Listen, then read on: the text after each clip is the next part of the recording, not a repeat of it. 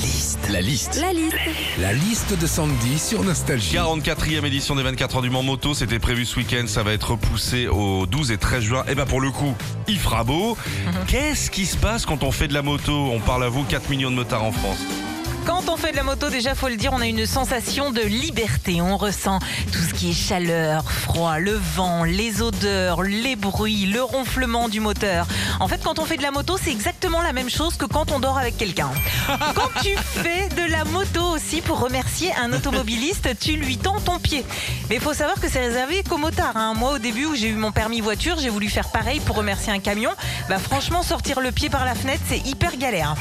L'intérêt aussi de la moto, c'est que tu évites les bouchons en remontant euh, les fils de voiture. Sauf que depuis le 1er février, eh ben, c'est interdit dans plusieurs départements. hein. Si vous êtes en deux roues, vous n'avez plus le droit de remonter les fils de voiture. Alors vous savez quoi? Bah, Achetez un trois roues. Enfin, les motards, entre eux, ont un petit code quand ils se croisent sur les routes.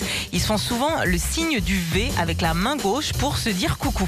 Et c'est là que tu te dis que chaque moyen de transport a son petit truc. hein. En voiture, très souvent, tu fais pas un V avec tes doigts, mais plutôt un I avec ton majeur. Retrouvez Philippe et Sandy, 6h-9h sur Nostalgie.